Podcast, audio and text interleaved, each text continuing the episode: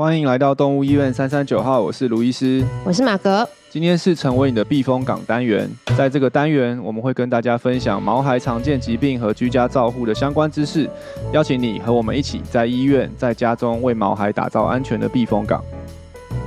当你得知最疼爱的毛孩生重病时，是否曾感到一阵天昏地暗、震惊的不知所措，又感到无助呢？今天的避风港单元要来跟大家分享，当家中的宝贝猫孩生生病的时候，我们可以做的三件事情。跟着我们一起听下去吧。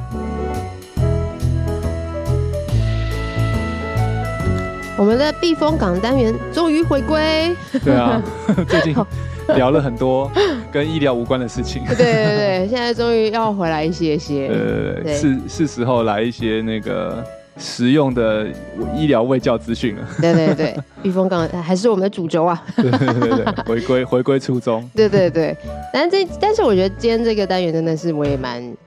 我自己也收获蛮多的啦。自己在准备的时候，在看的时候，就有想到以前自己家里猫还生病的时候，就已经离开去当小天使了。如果想说啊，如果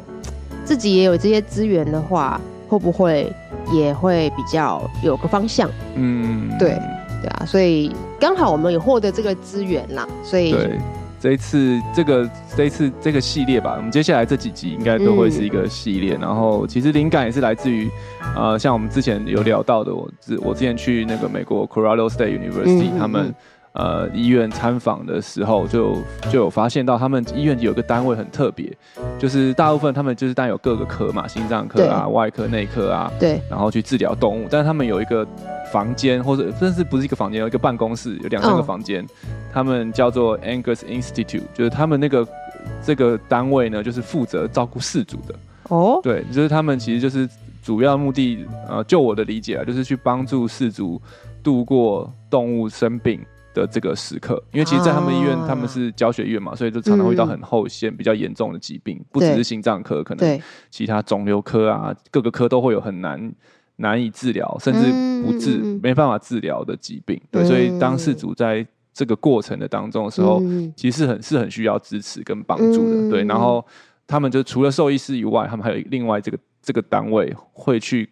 刚跟事主聊，像是我我那时候印象很深，我们之前有有一个病患，就是他可能是要聊到是否要决定放手，让他、oh. 让他安乐死的时候，oh. 就是这个单位的的的同事就会跟着主治医师，然后一起进到诊间，然后就坐在事主旁边，oh. 然后一起听是主治医师在讲这些医学的。呃，诊断啊，跟他的这些预后，然后同时，嗯、那那个人在旁边听，一边听，然后也一边可能在话语上啊、肢体上面抱一抱他，抱一抱事主啊，嗯、然后安抚啊，对对对，然后就是陪伴事主度过这个过程，嗯、对，然后就觉得，哎、欸，真的是我第一次在教学院有遇遇到有这样子的一个一个单位，然后其实也真的觉得这个是蛮需要的，对，就是我们当然动物医院虽然是目最主要目的照顾好动物，但是其实我们也都知道。照顾好事主，或是事主的状态是好的，嗯、爸妈状态好的，小孩小孩状态就会就会就会好，也会对。有更好的呃生活品质的改善，嗯、对吧？然后我们这次在那那边，他其实除了这些实际陪伴，还有很多资源啊，他有很多的传单啊，然后卫教的资讯啊，就是专门都是针对怎么样去帮助事主，可能做一些比较艰难的决定，或者说面对到。病，你的动物生了重病哈，我们我们今天我们这这几集讲的是生病是真的是重病哦，对对对，不是什么肠胃炎啊、皮肤病，对啊，对，而是可能是比较严重一点，可能像是当面对到被告知说你的狗狗已经有心脏衰竭，嗯，或者是说得到了一个肿瘤，然后可能不一定有目前还有很好的治疗方法，或是得到一些可能脑部的。退化性的问题是不会回复的，嗯、这种这种面对到比较重大的疾病的状况，嗯，那怎么样去帮助呃事主，然后情绪调整，然后去做出决定？对，我们我们这几集会就是会讲很多，哎，这个他在这本小册子上面分享一些我们都觉得嗯很实用的，对。的一些的案例，对，对。没错没错。嗯、你你回想起来，你过去遇到几次比较重大？的时刻的时候，嗯、你都对啊，你都是怎么获取这些资源的？哦，有医疗的资源吗？或是不就是呃情绪上吗？或是说那个时候是有特别特别去找到嗯团队团队团体可以陪伴吗？还是就是自己跟家人？真的都是自己跟家人。嗯，对啊，像嗯，最早最早就是我前一的狗，它走的时候，那时候是真的是确实完全是没有嗯。医疗的，哎、或者是资源资源体系，就可能就只有朋友吧，或者是也认识我们家这只狗的人这样子，对。对，对，所以那个时候就是经历到一个哦，真的是超级的悲伤里面，嗯，对我都会形容我那那那三年有那个。创伤症候群嘛，嗯，就是我讲到的时候就会痛哭流涕的这一种，哦，对，是在狗狗狗离开后还，狗狗离开后的三年，对，因为那是真的太抓嘛，因为因为他太有记忆点了，他是我们家狗那时候是呃很临很急的，大概五天就走了，对，所以那个发现生病，对，发现生病，然后到他离开才五天，嗯，就非常非常快，然后而且是在我结婚前一个月，嗯，对。哇！所以，而且我很多事情都在发生的。对，就是我还狗才刚离开，刚火化，然后我下午就去发喜病。哇，这也太极端，多抓马！对啊，所以那段时间都是完全靠自己调试，所以其实没有所谓的资源体系去帮助自己，只能自己慢慢随时间消化。嗯。所以那个时候真的是很痛苦。但是后来像。诶、欸，有有 follow 我们听众知道，我就我今年的时候，我们家一只黑猫 Coco 刚离开嘛。嗯嗯。但那个时候是我人已经在新传这里。对。对，所以那时候就身边就是很多的因为同事都是兽医师嘛，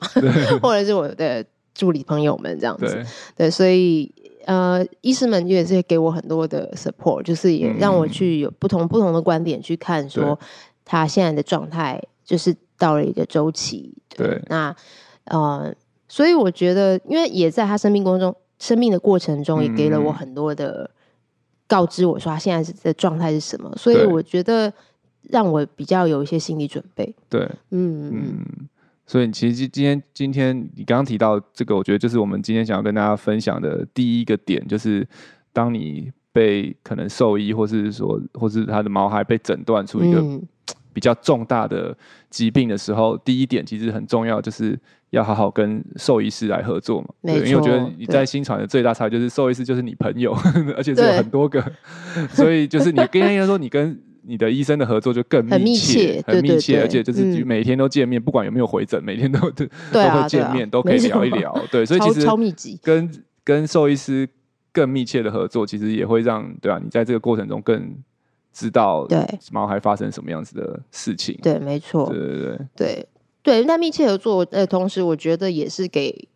呃医生们空间去，嗯，还有时间去让他们的治疗的方针去发挥作用，嗯，对，我觉得这也蛮重要的，因为有的时候也不会是这么快，嗯、特别是我们家这只是胰脏炎嘛，对，慢性病的这种，确实不是说一下子马上就有一个成效的，嗯、对，对。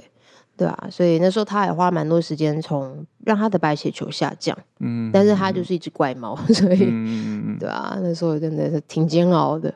对，啊对，不过就是、嗯、对，就是有有一个专业的人士陪伴，我觉得是很重要的啦。嗯、所以我觉得就是找到一个适合的受益。然后跟你一起来面对，对，我觉得是很重要。然后特别是这点是我自己想补充的啦，书是那个手册上没写，但是就是其实像我们现在，特别是遇到这些比较重大的疾病啊，可能比较严重的疾病，可能肿瘤啊、心脏啊这些的疾病，其实有些时候台湾台湾目前其实慢慢是，虽然我们还没有一个很正式的专科制度啦，但其实慢慢的都有一些呃专门在特定疾病去。钻研的医生们，对，没错，对，所以我觉得其实找到一个适合的兽医师跟你一起陪伴这个过程也是很重很重要的。对，对，那我觉得在这个过程中，就是譬如说，可能你的他的疾病是肿瘤的疾病的话，嗯，像我在我们医院，如果发现他的主要的问题其实是肿瘤，那我我通常我也会转介他到肿瘤科的医院，对，对，对，对，因为毕竟他们可能一年看一千个肿瘤的 case，我一年可能就看十个，嗯，我相信他们一定是更好的，好更有经验，可以告诉你说之后会发生什么事情，嗯，然后治疗的选项，对，没错，等等的，对，所以我觉得当知道病患是发生什么样的疾病，所以可以判断一下这个疾病在台湾是否有一些比较专门的医院或或者专科，对，然后可以然后可以让他有诶、欸、更多的治疗的选项，可以去询问了。那我觉得这个询问点，大家很容易都会直接先上网 Google 嘛，对不对？就是 Google 狗狗肿瘤什么什么等等。但我个人觉得，其实最好的来源其实就是问你的。你当下先帮你做出这个诊断的兽医师，嗯、对，因为也许他就是那个人啊，他就是很有经验的人，你也不对你也也也你你只是你不知道而已，嗯、对。然后所以说，其实，在你的原本的医院就可以受到很好的照顾，那也是继续留着当然是更好。对，对，那我觉得我们现在，我觉得兽医界目前我们大家在对转诊这件事情，我觉得近年的。风气真的跟以前听到老前辈们是差很多的。以前 前辈们是不大转的，转过来或者是被人家收到别人转的，就哇，先来讲一下。哦，我说前一个院怎么这样开药？对对对，哦、真的哦、就是关系是有点紧张。但我觉得近年来，啊、特别是我们年轻一辈的，我觉得我们都很知道我们的的能能力跟专业在哪。嗯、对对对，像我，我绝对不会想要跨跨去什么肿瘤科、神经科什么的。对，最好都能够术业有专攻嘛，给他们去处理是最好的。对，所以我觉得。啊、呃，我们兽兽医自己，我们一定当然都知道，每个哪一个疾病，在可能哪些医院或者医生他们的处理的经验是是是是丰富的。然后我相信我们也也是会给给你们一个就是一个很中肯的建议啦，转诊的建议。对，所以我觉得就是是否要需要去转到后线的医院，然后或是要去跟哪个医生去合作，我觉得这点也是可以跟你的。就是当下诊断出来的兽医师一起讨论的，嗯，对，我觉得是现在现在我觉得大部分的兽医的这个我们在转诊上面是很 open 的，我们的心态是很 open 的，对，就是可以去听第二、第三意见，然后我们最后找到一个你最适合的医院、医生，然后跟治疗的方式，对，所以我觉得其实是从。找到适合的兽医的时候，就可以开始跟兽医师合作。嗯，对，也许一开始跟你聊这些的不是最后治疗他的兽医师，但我觉得那那个兽医很重要，他对帮你找到了一个适合嗯他治疗的。的地方或是医生，对对对，嗯，没错。然后这个小册子它中，但它也有一些小小的建议啊，就是他我觉得小册子真的写超超 detail 的，对，他还讲说，他还告诉你说，你在照顾动物的生命期间呢，一定是会很容易，呃，会有许会需要做许多的决定，对，那还有你会遇到很多医生给的一些医疗的方向啊，对，对，那你很而且。当你自己在很忙碌的过程当中，你很容易会忘东忘西，或者是焦头烂额的。嗯，对。那他就建议说，你可以把它记录下来，可能有些小册子啊什么的，然后你帮助自己梳理你的思绪，然后记录你想要问的问题，或者是你有顾虑的事情，还有甚至是记录动物的状况，那都可以帮助饲主自己还有医生去做呃观察动物的状况，对，然后去做下一步判判断这样子。对。然后未来我们也会有针对就是。呃，如何衡量毛孩的治疗的一些方向啦？嗯，对对，这后续就会来跟大家介绍。这个小册子，我觉得它有写到一个跟医生的合作，是可以请兽医师帮你去判断你的。你收到资讯是不是正确的？哦，对，这个也很重要。对对对，因为像现在当然网，大家一定都会查网络嘛。当然说我知道我家狗心衰竭了，一定就马上先打心衰竭怎么怎么的。对对对。那希望当然，如果你很幸运，你查到是我们专新传动物医院的 卫教文章，那当然一定是没有问题。对，但是如果网络上有些是很个人，各个人都可以写文章嘛。对，他不一定，他可能他分享是他个人的经验或者自己狗的经验，但是那个经验不一定可以套用在所有其他的狗狗身上。所以其实我觉得，如果在跟兽医师合作的还有一个就是你找到的任何的资讯，嗯、我觉得都可以请兽医师帮你判断这是不是值得相信。嗯、对，我也蛮常被问到，他找到了哪一些营养品，或找到哪一些药，或找到哪一些治疗方式，可不可以治疗他的狗狗？嗯、对，那我们就会去评估说，哎、欸，这个会，或者我们会很就是诚实的跟你讲说，这个东西现在在医学上面有没有足够的证据可以去做，嗯、还是说？啊，还是我们可以尝试，或是不建议尝试。嗯、对，我觉得这个也是跟兽医合作的一个点，就是你如果有时候你有听到别的资讯，对，对人家跟你说的，那你就是一定要务必请跟兽医来确认这个资讯。对对对，这个真的也是蛮重要的，嗯、就是不要就是听到一些偏方啊，就立刻去执行。对，如果真的动物怎么了的话，哇，真的，嗯嗯嗯，兽医应该会很生气吧？对。怎么可以这样？对对对，没错。所以过滤，请兽医师来过滤你收到的这些资讯或资源，也是很重要的一件事情。没错错、嗯，你要一起好好的合作。没错。好，再来就是他提到的第二点，对，就是你要考虑到你生活的呃动物的动物的生活品质。嗯嗯对，那他提出的怎么样去衡量呢？就是你的小孩小朋友，认的毛孩正在痛苦当中，还是在受苦当中？嗯，对。英文叫做 pain and suffer，, 对对，对，这两个其实是不大一样的。没错，嗯，对，那他也非常的仔细的列出了关于呃痛苦跟受苦这两个的差异。对，对，那这边跟大家快速的解说一下。那痛苦疼痛就是痛苦的部分的话，就是它有定定义说，就是这是他对于痛苦的表现，取决于他的个性跟他承受疼痛的程度。那有哪些表现呢？可能有十个，那就是可能发抖或颤抖，然后第二个就是喘。第三个就是发出可能哀嚎声啊，或者是他甚至没有声音，就是他可能连打招呼的叫声都没有这样子。那第四个就是，诶，我们也很常会问，在信传很常会问饲主，那他食欲好不好？如果他？食欲降低了这样子。那第五个就是他行为有点异常，对。那在第六个，他没有办法好好的休息，睡不安稳。第七个就是他可能异常的站姿或卧姿，第八个或是他可能某部分的某一个的肢体，他承受了部分，或是他可能没有承受重量，就是可能他的肢体就是已经没有办法站这样子。第九个就是疼痛的区域，他被碰到的时候，他会表现得犹豫不决，我我不是很想给你碰这样子。再来第十个也是我们很常会问饲主，就是体力，他体力好吗？他精神好不好？这样子。对，那这是关于疼痛的十个表现。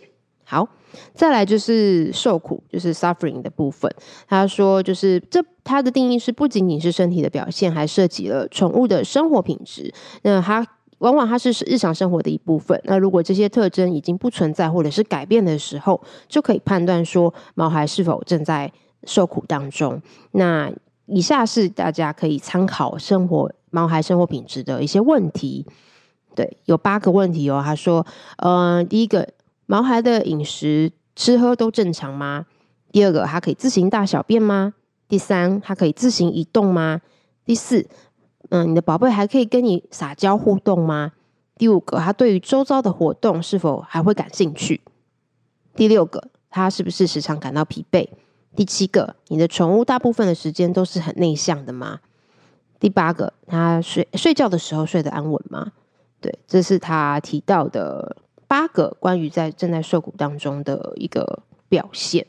对。那如果他是建议是说，如果你评估衡量上述到的一上述提到的这些叙述，你可以开始去针对自家毛孩的行为特征跟表现去判断，这样子。嗯，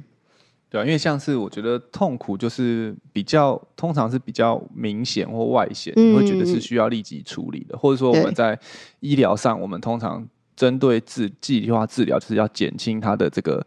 疼痛，对，的的这个痛、嗯、痛苦的这个状况，嗯，对。那但是我觉得这边他提到的这个叫受苦 （suffering），其实我觉得是在我们的文化里面相对好像比较少去提到或是聊到的。但是我可以感受到，像我这几次在美国实习的过程，他们的事主在做很多重大的决定，或者说在跟医生讨论的时候，他们会很重视他的动物有没有。Suffering 有没有受苦的这个比例，就可能他会评估他现在是不是有没有疼痛痛苦，但是他可能也会很评估说他是不是有受苦，因为确实在临床上面，有些时候我们可以治好他的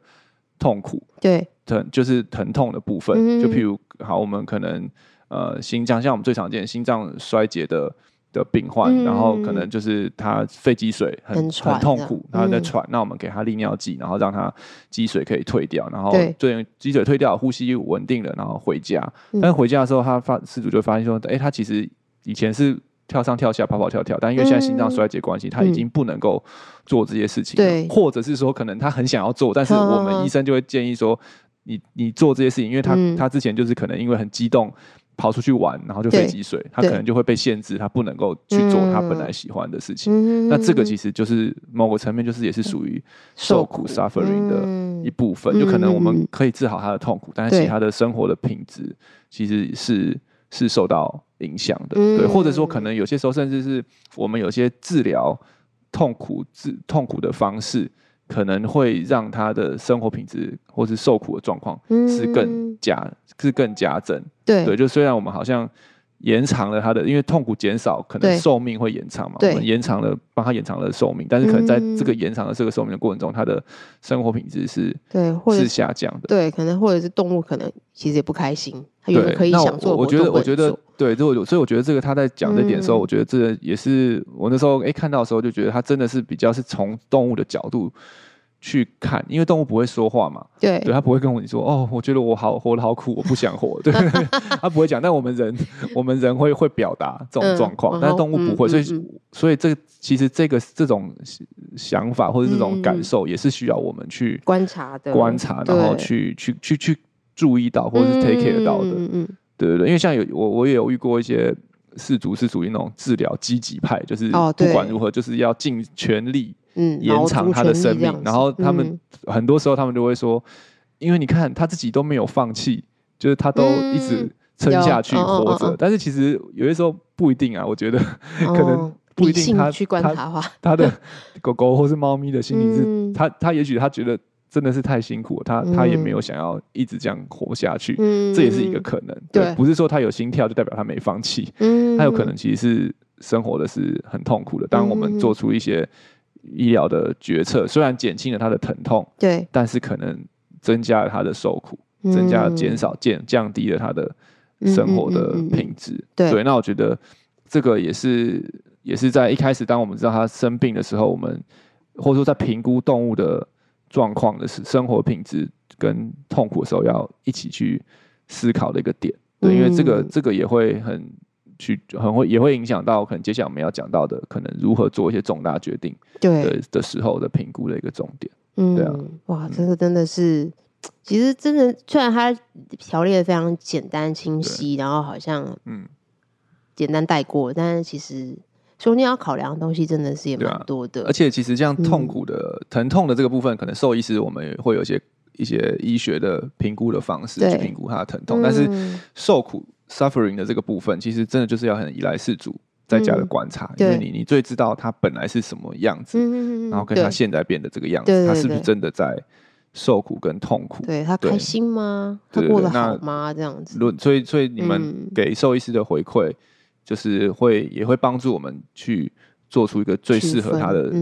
治疗，不管或是治疗或是呃诊断的方法去。尽可能的，因为我们会希望，我们不是只是减少他的疼痛，希望也减少他的受苦，或者提高他的生活品质。嗯、这可能，我觉得很多时候是我们治疗的一个一个目标啦。嗯、对，我觉得在动物医院，在在动物在动物的医疗，或者说像像特别是我们在心脏科，很多时候我们就知道这个病它可能就是会一直退化，然后会走，有一天会走向走到终点线。对，所以我觉得很重要的，当然我们会尽可能的。延长他们的生命，就是可以让他们陪我们久一点。嗯、但是在这段陪我们久一点的时间，他们过得怎么样？我觉得其实也是很重要的，嗯，很重要的一个一个考量。没错，对，所以这一块关于是否是受苦的，就是真的也很需要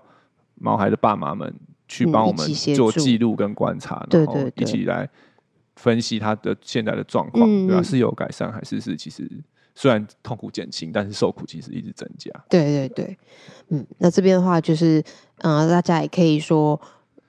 做一些一些事情，然后可以帮助医生，但也帮助也帮助自己啦，去判断说你现在的毛孩生活品质为何。嗯、就是你也可以建建立一个专属于你自家毛孩的品质清单。嗯，对，可能他以前很喜欢做什么事情啊，现在怎么样呢？每天状态是如何？这样，嗯，然后再来就是记录毛孩日常的生活表现跟他的。进程，嗯，比如说疼痛的进程这样子，那、以前可以怎么样？现在可以吗？嗯，还可以继续吗？这样子，嗯、再来就是你可以咨询兽医师，帮助你来评估，说我们家宝贝现在目前正在经历的是呃痛苦，还是在受苦当中？嗯嗯、对，这个都很重要。其实，在讲这一点的时候，就突然想到我那时候。第一年刚进新传没多久吧，就可早上早上来上班就还很开心。然后哇，朱彦龙有一只超级可爱恶霸，灰色的，好像也是路易斯的 case，然后眼睛是蓝色的，好可爱，好像三个月。嗯嗯对，然后就对着我面嗨嗨嗨嗨嗨这样子，然后就下一刻他就安安的，发生什么事情？然后那个时候才知道说他其实是心脏就是应该是 PDA 吧。嗯，对，那就是他只能一辈子。待在 ICU 笼里面，对，他没有办法奔跑，对，也没办法玩了。嗯嗯，然后想说，嗯，就是虽然说知道当下很难过，可是就是就是你就是考量到他长远未来，他是一辈子，因为可以想象他没有办法奔跑。对啊，他可能吸氧气就看起来一切正常。对对，但是他一离氧，一离氧就不行。对啊，所以我觉得虽然当下很 shock，可是就是你评量到他的未来的一生，就是你怎么可能就是他一辈子就关在 ICU 笼里面？对，就这样就是在受苦。嗯，对，所以就是嗯，对啊，我我自己的例子是我我自己自己的狗狗啊，就是也是嗯，也是我们最近当离开当小天使，他最后的状况其实就是他其实很厉害，他一生也没生过什么病。就是它是一只米克斯，哦、就是有有时候一些皮肤病啊，就是那样都没有什么严重的疾病，嗯，需要甚至需要住院的都没有。然后，但是他后面、嗯、到后来，我觉得他就是我们后来其实诊断应该是他的脑部就有点退化，所以他的就是行为开始不大能够好好的自理，嗯，它的大小便啊，然后甚至是到后面站立也都会站立的不是很很稳，嗯、没办法好好的走路，嗯，对。但是其实你说你去验血，每次来检查，对，一切都。几乎是正常，就是有些一些些红，有几个红字，但是都是那种好正常老狗，你就会看到合理范围高一点点，对对，都没有一个很重大立即会危及他生命的疾病，嗯嗯、或是他正在很痛苦，每天在哀嚎，也没有。你喂他食物，他也还是会想吃，但是到后面会越吃越不好。他就是可能他有食欲，但是他会吃不大进去，因为可能控制那个咬合吞咽的也都、哦、也都不是很好了。哦哦哦，对，所以所以其实到后面我们就是也是。家人就是有一起讨论讨论了他的这个状况，嗯、对，就是因为到后后来他的真的是没有办法自理，嗯、然后其实我们真的就是评估，虽然他好像没有很立即一个很疼痛，对，或是一个很严重的疾病在困扰他，嗯、所以那个时候也他住院也不会比比较好，因为他的住院也不知道治疗什么，对对对，对，但是他的生活品质，他真的我们真的觉得他是其实已经在受苦，然后我们其实。看了也是很不忍心，因为他一辈子没受什么苦，对，他过了一个好狗生，然后那时候他他很老，他那时候十六十六岁，十七岁，对啊，所以我们那个时候其实后后面我们也是就是决定让他就是好好的好好的离开，大家都陪伴的时候，然后离开，嗯，对，然后安乐这样子，对，所以我自己也是亲身经历过这个，虽然好像不是很痛苦，但是他确实真的是在受苦的这个这个状况啊，对啊。所以这点真的是，我觉得我们在在这我自己在跟事主沟通的过程当中，很多时候真的我们都比较 focus 在他的疼痛对这个上面。但是我觉得 suffering 受苦这一块，其实我觉得是应该要被更多重视的。就是以动物的角度来讲，因为他们不会跟我们讲话，但也是需要我们去评估，他是不是真的有在 suffering。嗯对，那我们的。治疗的方式或者决策怎么样可以去减少他的受苦、嗯、suffering？我觉得也是比减少痛苦也是一样重要的。嗯、跟这种跟减少痛苦比起来，我觉得也是一样重要。嗯，对啊，对，这也是一个新的一个，也不是新，也不是新的，啊但是就是也是一个观点，嗯、大家也可以去思考看看。对，啊对，啊、对，对你的猫还好，然后对自己是不是都好？这样子，嗯。嗯好，那再来就是讲到今天的第三件事情了，就是你要做好的事情呢，就是照顾好自己。我觉得他这一本小册子评估你自己的生活品质，对，没错，Consider your life of quality。我觉得他花了蛮多的篇幅，也在讲到就是你自己好不好。嗯，对，我觉得他这个也超重要，对，这真的很重要。而且我觉得就是也想到，就是之前我们请刘医师上他的专访的时候，他自己在最后的。心传人主张的时候，他也提到，就是你要照顾好自己，嗯、就是不管是对兽医师讲，也是对饲主说，对，对你都要照顾好自己，因为确实饲主好，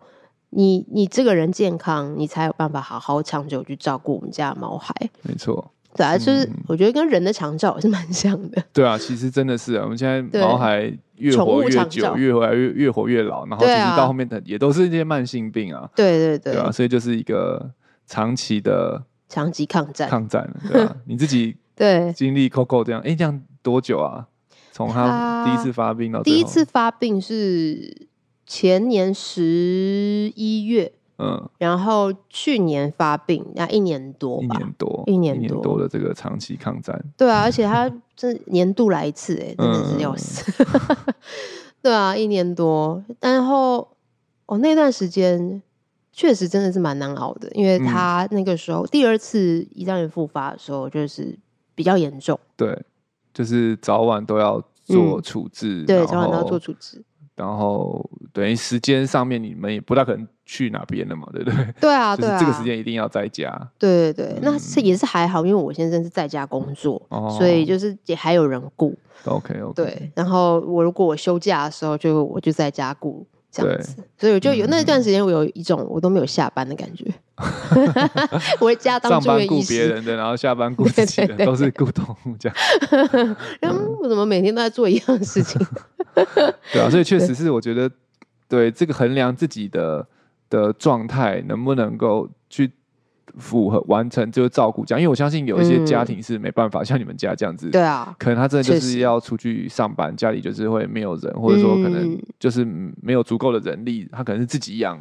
动物，他也没有足够的人力说去帮他做这些的处置，嗯，对啊，那这样可能这个状况，他的对你的他的生活自己的生活品质可能也会受到很大的影响，然后进而其实也会影响到动物的。动物的状况、嗯、这样子，嗯嗯，对。那我觉得他有提到一些想法，还有一些论点啦，也可以分享给大家。嗯、那有三个小重点，就是关于照顾好照顾好自己的部分。我觉得我抓了一个一个重点，就是你要知道你感受到的所有的情绪，就是可能知道他生重病的时候的那个冲击啊，嗯、然后你会有的一些情绪都是非常非常正常的。嗯，对，所以你会感到悲伤，你会感到挫折，会感到生气。这些都是正常的情绪，嗯，对，所以我觉得我，我我当我知道他又复发，Coco 又复发的时候，我那、嗯、我那时候也是，就是真的，因为会有一种就是啊，天哪，天又黑了一半那种感觉，嗯嗯对，就但是这些情绪都是正常的，因为他就是正在经历这个过程，嗯、对。对，所以就是拥抱这些情绪，嗯，对，所以我觉得也是要对兽医师说，事主的这些情绪也都是正常的，对，因为我觉得有些时候我们的是身为兽医，我们没有办法理解理解说这是一个。一个情绪的旅程，就是你必须要，嗯、通常会对会先经过可能难过，然后可能懊悔、生气，然后最后才会释放。对对，有些时候我们如果没有意识到的话，可能很多时候我们都会对号入座，就会觉得哦，他是在懊悔，针对我，针对我做的决定，哦、然后是生气我做的这个东西。那、嗯、我觉得其实我们。做的，我们尽我们当然医生们当然我们一定是尽我们全力去救治这个动物，但是确实动事主还是会有这些情绪的时候，其实我们也是很重要，可以陪伴他们走过了。就在他们的那些情绪的时候，也许可能可以是做更多是同理他们的情绪，而不是去好像 against，就是说否认他们的情绪，或者说比如他们很懊悔的时候，就说不用懊悔，我们都做的都都都对的啊，怎样？嗯，对，所以我觉得。这对兽医师来讲也是很重要，只要知道说饲主们当知道这些东西状况的时候，一定就是会经历这些的过程。过程那怎么样顺利或是快更快的走过？我觉得就是是是也是兽医跟助理呃跟饲主们要一起一起努力的。对，有些可能很真的很快哇，一讲完然后可能。想个五分钟，他就过了，好，我们就可以来面对。但可能有些可能是当下没什么，当下不知道那个感受什么，是回家后，嗯，才有那个情绪一个感受，然后就上 FB 留了一颗心这样。对，但我我现在看有时候，有时候我会感觉说，哦，哈奇可能我就知道他是在还在那个情绪的里面，对，或者说在正在走过那个情绪的当中，对啊，所以我觉得，呃，对他这边讲到，就是你要，你如果是那个当事人，就是你可以正面的。迎迎迎接这个情绪啊，就知道这是都很正常的，就是每个人都一定会经历过这个过程，对不对？我觉得特别像是我们，你看我们虽然是在动物园工作，但是面对到我们自己的毛孩有这些比较重病的时候，我们也还是会经历这些的过程。我们也并没有比较厉害，好像就可以跳过几个 哦，真的没有，直接直接就说 哦好，我们就来治疗吧，那什么这样？对啊，对啊，不太可能啊。嗯，对，所以这些我们就是一定会走过的。情绪，那我们就是一起好好的面对走过，对啊，对啊，没错，对啊。但我觉得卢医师也提到很好，就是也不要去责怪兽医师了，嗯、或者是也不是责怪，但是可能就是当下的那个情绪就表露出来，那可能那个表露情绪是生气，嗯、对，那可能也不是故意的，但是就是会。Sometimes 可能就会有点伤人这样子，我们会比对兽医师会就比较容易自己对号入座，对，对啊，所以其实还是回到我们刚刚对啊，第一个点嘛，第一个就是跟你的兽医一起合作，我觉得就是医病关系，我们也很知道我们的敌人是疾病，对，不是彼此，对啊，就是我们一起一起在这边努力，然后所以其实密切的合作跟有一个好的医病关系，其实也是很很很重要的一个一个关键事情，对，没错。对，好，那照顾好自己的第二个重点呢，他就有提到，就是你不要忽略你自己的生活品质。嗯、对，刚刚我们提到前面很多都在讲说，关于你要去衡量啊、评估宝贝的生活品质如何。嗯，他这边有花一些篇幅在告诉大家说，你不要忽略自己的。对啊，你可以问问自己有哪一些的资源。就是你现在在照顾他的时候，你手上有哪些资源可用？呃，比如说你一天当中你会需要花多少时间照顾他？你可以大概评估一下，然后你大概需要多少的呃花费预算大概是多少？嗯，嗯，然后再来就是第三个，你有没有背负其他的责任，或是需要去考虑到的人？比如说你的责任可能就是工作，对，或者是小孩，或者是有没有照顾家人的部分这样子，还或者是有没有家还有其他的动物？对对对对，这也是可以考量的。然后第四个就是你可以寻找你的资源体系，嗯、比如说你有没有家人或是亲朋好友，或是了解你自己跟毛孩关系的人，嗯、然后可以来帮助你提供资源。嗯、对，那或者是你有其他的一些资源体系，可能是像我记，我觉得有一些事主们也很可爱，就是可能有一些马尔济斯的那个同好会啊，嗯、或者什么的。对，那可能就是会一些互通有无的这个部分啦。嗯嗯对。那我觉得他还强调一个重点，就是你不要千万不要觉得你自己是一个人独自在面对，嗯，这个过程，对。对，或者说可能你也不是唯一在面对这个过程的，嗯，对对对，其实很多人都会跟你经历过一样的事情，对啊，没错，对，然后再来就是或者再考虑说你有没有其他的压力来源，比如说经济啊，或者是其他的部分这样子，对，然后去就是我觉得他讲到很多都是关于梳理一些状况。嗯，动物的状况，自己的状况，这样子。对，我觉得这真的很真实，嗯、因为其实我们特别来，我觉得可能以前在专心或是来到新传是，嗯、我觉得都是超级爱他们的动物的，所以真的就是把他们的毛孩真的是当家人，然后而且摆在摆、嗯、在他们的生活生命的优先次序很前面很前面，嗯、所以其实我们很常看到，就是为了维持或者减少我们刚刚讲到动物的痛苦或者是它的受苦、嗯、suffering。然后，但是让自己很 suffering，哦，让自己很受苦，嗯，就是可能，可能，当然，可能当下大部分这种、这种、这这类型的爸妈都会说，嗯、没关系，我可以的，我我我我为了他，我什么都可以，就是辞掉工作，然后然后不吃不喝吃泡面，然后钱省下来怎么做？嗯、但是我我自己在旁边。陪伴他们的经验是，其实这样真的是没有没有办法太长久，特别是如果这个疾病是一个长期、长久、长期的抗战的话，像你看一年，对，你可以一整年都不工作嘛？那那那要怎么样支付支持你的医药医疗的费用或者什么等等？所以就是这个，我觉得也是也是一个很重要的评估，就是说你不可能把完全舍弃自己的生活的状态跟品质，然后去全心的就是投到。动物的身上，这样其实可能也许短期一个礼拜还 OK，对，但是长期下来，其实你自己也会总有一天会 burn out，非常疲累，或者说你刚刚讲到你周遭的人，可能都会被你一起拖下水，你的家人啊，或是小孩啊，或是你的工作的伙伴，对，其实都是都是会一起承担负上的这个这个代价，没错，对，那我觉得可以找到一个折中的点，对，其实像我最近，我其实，在。经常也很常，就会跟事主们去讨论，譬如很多的治疗的计划跟建议，其实就是要问要讨论，就是说也没有，我觉得像这本书上有讲到一个一个重点，就是没有一个好像是正百分之百正确的医疗决定，嗯嗯嗯对，对就是每个决定其实都是可以说都是正确的，因为依照不同的状态去对去建议，嗯对，像是可能好有些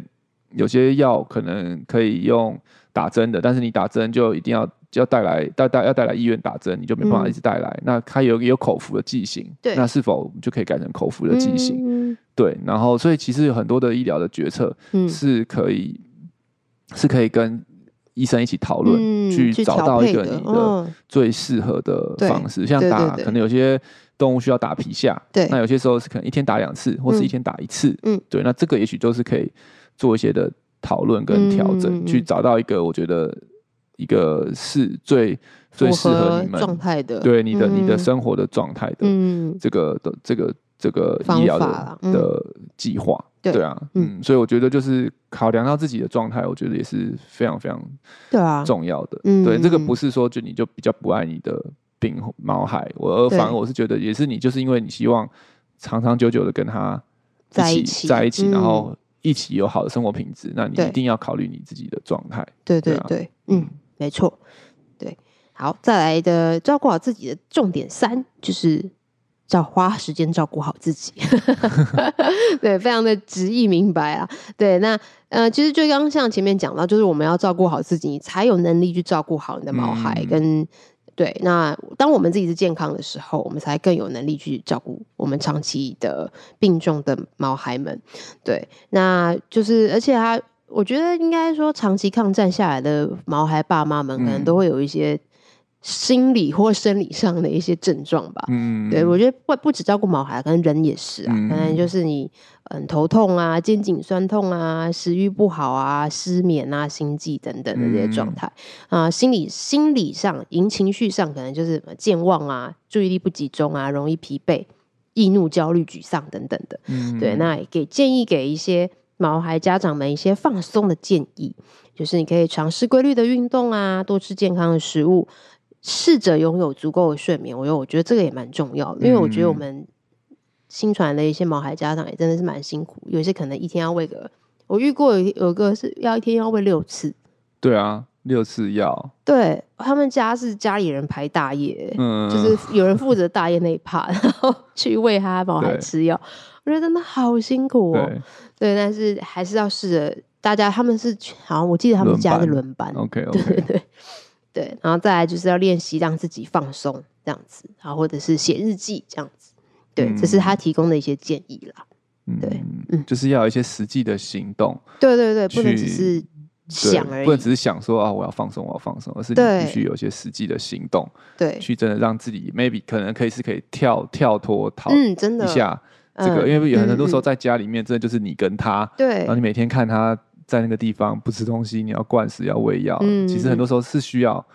跳脱一下，对，要要要要那个要那叫什么？对对对，抽抽抽离一下。对对对，对。我记得啊，这就让我想到之前我们那个也有聊到的那个 Emma，对对对。哦、然后 Emma 的妈妈就是之前她会那个，就是有一天说，哎，卢斯，那个我明天让 Emma 来新传待一天，可不可以？嗯、然后就我他说我怎么了嘛？”她她我以为她是不舒服啊怎么样？嗯、说哦没有，因为我我要那个。跟朋友出去一下，对，嗯、去去远离一下，放松一下，对对对。然后上次有次有两天，然后有一次是两天一夜吧，他们就出去外面住，嗯、就是一个小旅行这样子。嗯、然后我就觉得就这个这个就不错，对啊，就是因为真长期之后，你就是每天都跟他在家，然后对，要给自己放一个假，对对对对。然后所以其实对，也许也是可以跟你的兽医师讨论说，哎，我可不可以 放假的时候，如果你还是很担心病患，嗯、那也许你真的哎好就找到一个可以好好顾他，对，比较安心的地方，然后你自己可以出去。放个假，我觉得那也是很重，也是很很好的，或者很很很重要的一件事情。对，一定要让自己就是喘口气。嗯，对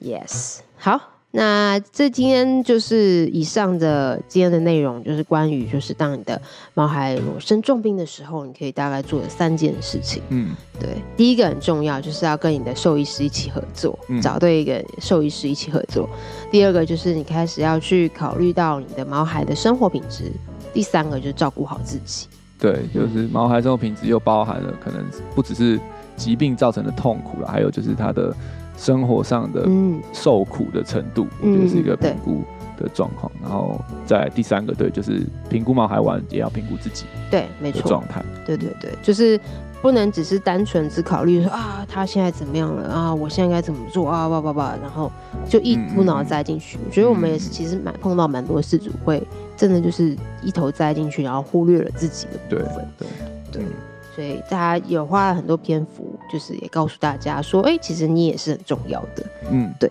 嗯，好哦。